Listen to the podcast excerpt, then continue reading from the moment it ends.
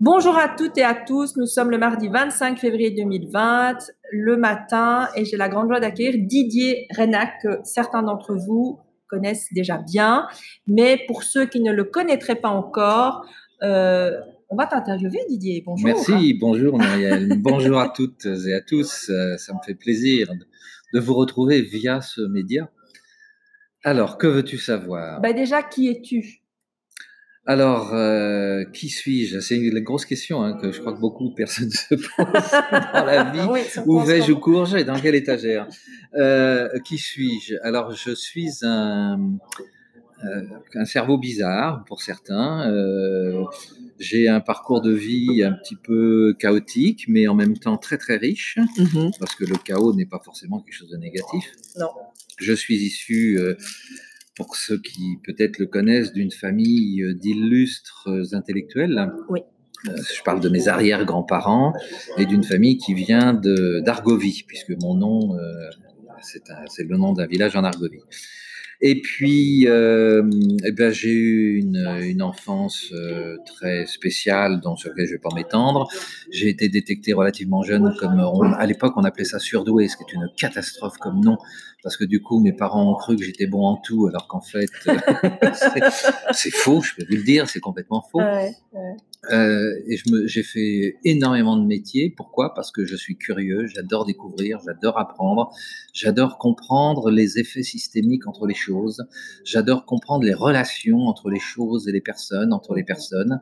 Et ça a toujours été. Euh, alors, je suis pas un contemplatif parce que je vais chercher Ah non. dans la science euh, pourquoi, comment, etc. Et puis, euh, alors j'ai travaillé donc autour de tous ces métiers, beaucoup dans la créativité, Mhm. dans le management, dans la stratégie, dans la communication. Je, il y a 20 ans, euh, j'ai émigré au Canada. et C'était un défi que je me lançais pour arriver sur un nouveau territoire, ce qui m'a énormément appris. Euh, D'abord parce que rencontrer des gens différents qui parlent la même langue mais qui pensent autrement, euh, qui voient les choses euh, différemment, bah, ça oblige à se repositionner et euh, c'est un exercice psychoneurologique excellent pour la santé puisque ça ouvre les champs de conscience et je me suis aperçu dans cette expérience, outre le fait que j'ai emmené mes enfants qui sont aujourd'hui tous bilingues et tous avec la double nationalité, ce qui est un cadeau pour leur avenir, Mhm. eh ben, ça permet justement euh, de s'ouvrir au monde et de comprendre un certain nombre de choses. Et comme moi, j'aime beaucoup l'approche scientifique, je me suis dit pourquoi les gens qui voyagent ont une richesse, ont une ouverture d'esprit, une façon de comprendre différente?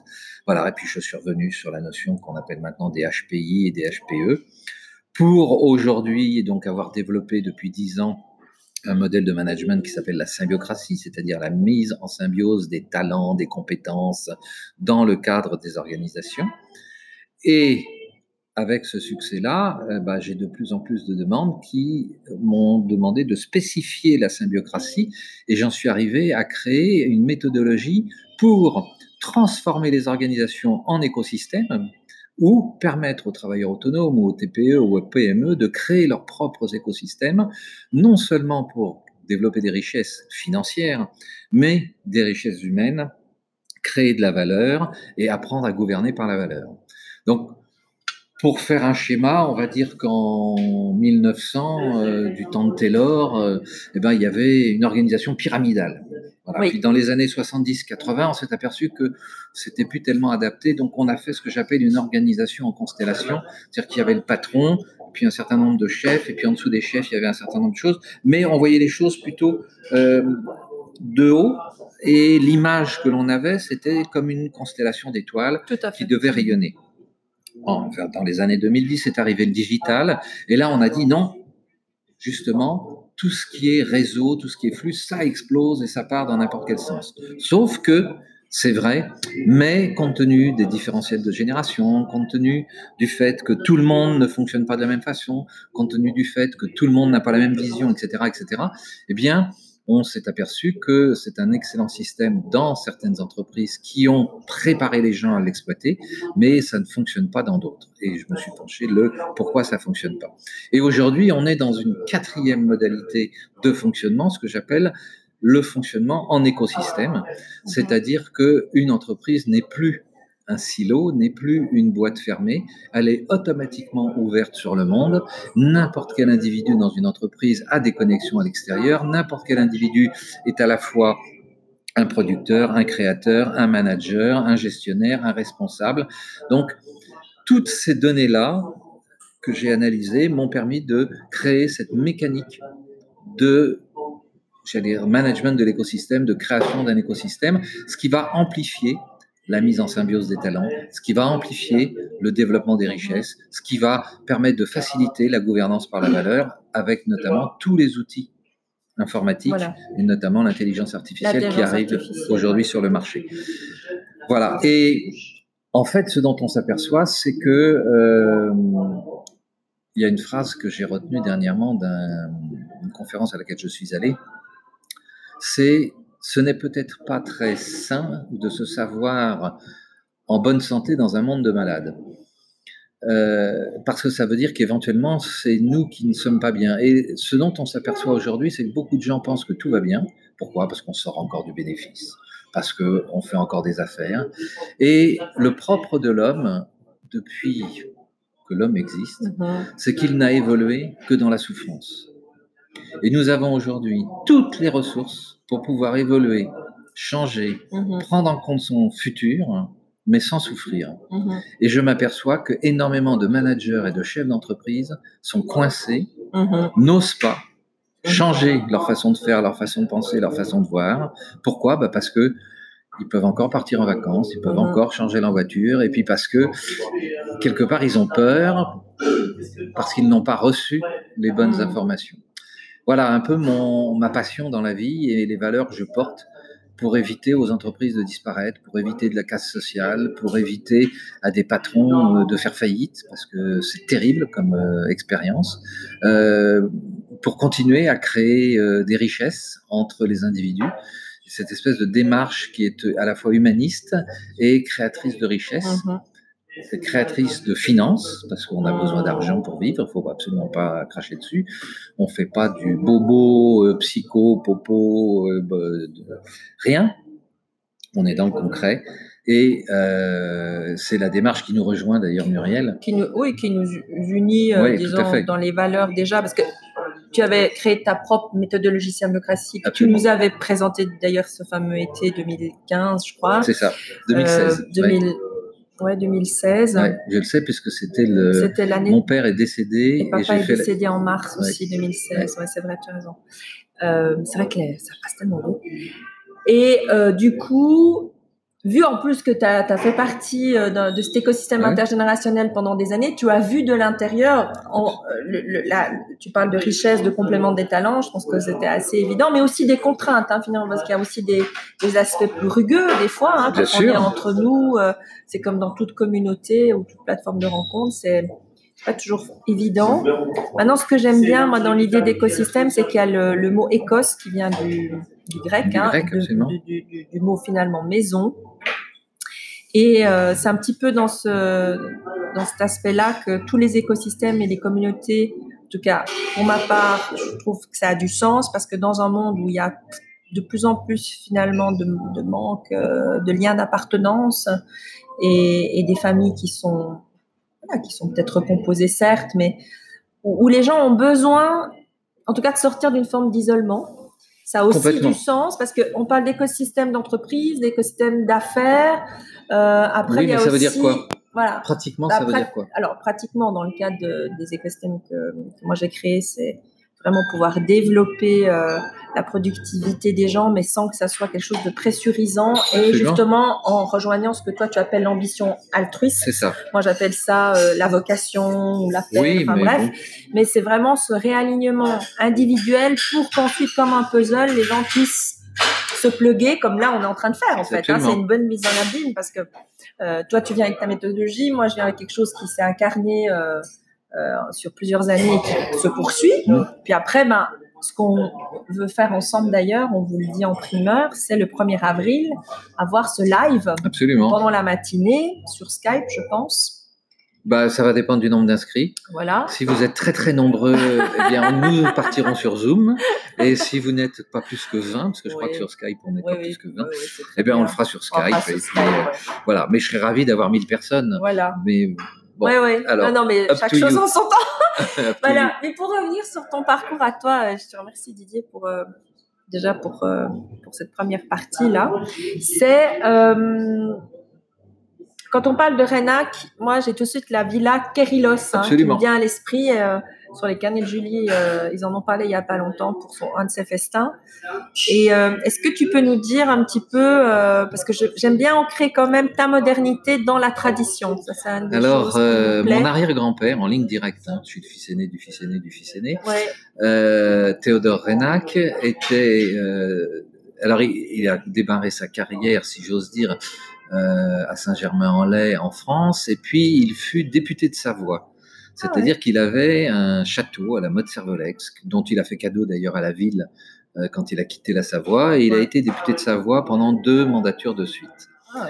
Et ensuite, il est- s'est installé à Beaulieu-sur-Mer, où il a fait construire cette fameuse villa grecque qu'on appelle Kyrillos, et qui permet euh, aujourd'hui d'être visité. C'est un musée, puisque avant de sa mort, il en a fait don à l'Institut de France, partant du principe que ses enfants allaient euh, consommer la fortune de la famille et que euh, cette fortune euh, ne pourrait donc pas entretenir la maison et que ses enfants risquaient à ce moment-là de vendre la villa Kyrillos. Et il ne voulait absolument pas que la villa soit vendue, donc il en a fait don à l'Institut de France avec un chèque relativement important. Et effectivement, mon grand-père et ses frères ont bouffé l'intégralité de la fortune. Donc ça arrive dans des tas de familles très Oui, bien. tout à fait. Mais c'est quand même un héritage, euh, on Ah va oui, dire, psycholo- et psychologique oui, et culturel qui est important. Ah oui. Bah, tu as passé d'ailleurs. Et j'ai passé t'étais en 15 ans ou 16 ans de, ma, de mes vacances euh, dans ce lieu, et notamment quand je suis né, j'avais un léger handicap, j'étais décalcifié, il fallait que je passe au moins 3 ou 4 mois par an au soleil, et grâce à la ville d'Aquirilos, j'ai pu passer Ah 3 bah ou 4 oui. mois par an au soleil pour pouvoir recalcifier mes os. Ouais. Donc euh, voilà, donc j'étais non seulement HP, mais j'étais en plus décalcifié. La vie m'a lancé des défis dès le départ. C'est peut-être pour ça que je vais à la recherche de défis sans arrêt en permanence. Mais c'est c'est un héritage, c'est un nom aussi qu'on porte, qui est de moins en moins connu, mais c'est pas grave, euh, avec des richesses que j'ai pu découvrir euh, à différentes occasions, notamment en 2017 lorsque euh, l'un des neveux de la famille, qui s'appelait Nissim de Camando, on a fêté le centième anniversaire de sa mort, puisqu'il est décédé pendant la guerre de 14-18, et c'était un aviateur de l'armée française, un aviateur photographe de l'armée française, c'est lui qui a créé la photographie aérienne pour l'armée française, et c'est là où j'ai découvert aussi toute une vie de Théodore Renac auprès du consistoire, auprès euh, du rabbinat, etc. Donc c'est vraiment euh, une richesse extraordinaire bah, qui donne, euh, j'allais pas, pas forcément une force, mais des racines euh, qui fait qu'on sent que on fait quelque chose. Bah là, pour le coup, tu as, vraiment un groupe d'appartenance quand même. J'ai un groupe voilà, d'appartenance. euh, Familial en tout cas. euh, non, parce que mon père n'a strictement pas entretenu les relations de famille. Oui. Donc je ne connais pas mes cousins, mes oncles, mes tantes. Mais dans la mythique familiale, Voilà, dans en la, tout cas, au voilà. niveau mythique, Au niveau oui. symbolique aussi. Au niveau même. symbolique Ouais. aussi, et j'ai l'impression que ce que je fais, c'est un peu comme une continuité sur le plan des humanités ou de l'humanisme, qui est d'aider les gens à euh, prendre les bons, les bons virages, d'aider les gens à évoluer, d'aider les gens à comprendre le monde nouveau qui se met en place, ce qui leur permet, euh, et ça, ça c'est vraiment mon bonheur, euh, c'est de voir avec les gens, à partir de, du point où ils sont, quel est leur rêve, où, ils- où ils veulent aller, et malgré tous les obstacles qui existent, qu'est-ce qu'on peut créer ensemble, Mm. euh, à la fois pour eux, en richesse humaine, en richesse financière et en richesse altruiste, parce qu'on ne peut pas exister sans les autres. Exactement. Ouais. Donc- et et est-ce que tu peux nous en dire plus aussi sur pourquoi justement, alors tu viens d'en citer quelques notions, mais pourquoi tu es parti là-dedans et pas dans la production euh, minière, quoi? Oui, Par exemple. Non, mais c'est pas pour juger. le- Alors, pourquoi je suis parti là-dedans? En fait, euh, c'est tout simplement parce que c'était un peu comme un appel. Euh, c'est quelque chose d'irrationnel. en fait, euh, compte tenu du cerveau et de ma façon de fonctionner, bah, je m'intéressais à des milliers de choses. Et puis, j'ai été plus ou moins, j'allais dire, manipulé ou organisé par mes parents qui, parce que j'avais un certain don en dessin et ou en photo, se sont dit pourquoi pas architecte d'intérieur, etc. Parce que quand on a 16-17 ans, on ne sait pas. et quand on a un cerveau qui tourne de façon holistique et systémique en permanence, il y a tellement de choses qui nous intéressent que on, on pourrait faire mille choses. Ouais. Et donc, je suis parti dans l'architecture d'intérieur, mais j'avais comme un appel au fond de moi, j'avais quelque chose de plus fort, c'est-à-dire que j'avais énormément de mal à considérer pour avoir travaillé dans des grandes entreprises qui avaient des, ont dépensé des millions, voire des milliards en marketing, en communication, et qu'il y avait des gens qui étaient malheureux, il y avait des gens qui se suicidaient, il y avait des gens qui étaient en absentéisme. Et je vous parle de ça il y a 45 ans. Il y a 45 ans. ans. Donc, euh, donc, euh, je me disais non, c'est pas possible de il y a quelque chose à faire là-dedans. Et j'ai commencé à me pencher. Alors évidemment, comme tous les jeunes, qu'est-ce qui m'a interpellé dès le départ? Eh ben, c'était toutes les histoires de pensée magique, style le secret, la visualisation positive, le docteur Murphy, tous ces trucs-là. Et puis après, je suis rentré dans la notion des indigos, des enfants surdoués, oui. et autres. Donc j'ai lu, j'ai lu énormément là-dessus. J'ai pris des notes et j'ai compris qu'en fait, je fonctionnais différemment et que mes échecs dans les entreprises étaient dus au fait que bah, j'arrivais, on me donnait un dossier, euh, on pensait que j'allais le faire en deux semaines alors que je le faisais en deux jours. Donc les gens me voyaient comme un contre-pouvoir parce que c'était pas normal de faire les choses aussi bien et aussi rapidement. Mhm. Euh, et donc, euh, si je le faisais aussi bien, aussi rapidement, c'est parce que j'avais une ambition euh, personnelle de leur piquer leur place, enfin, des bêtises euh, absolument incroyables. Alors que nous, très souvent, HP, nous sommes beaucoup plus tournés vers le résultat que vers le pouvoir. Et on n'a pas envie de conflit, on n'a pas envie de tension avec les individus. Voilà.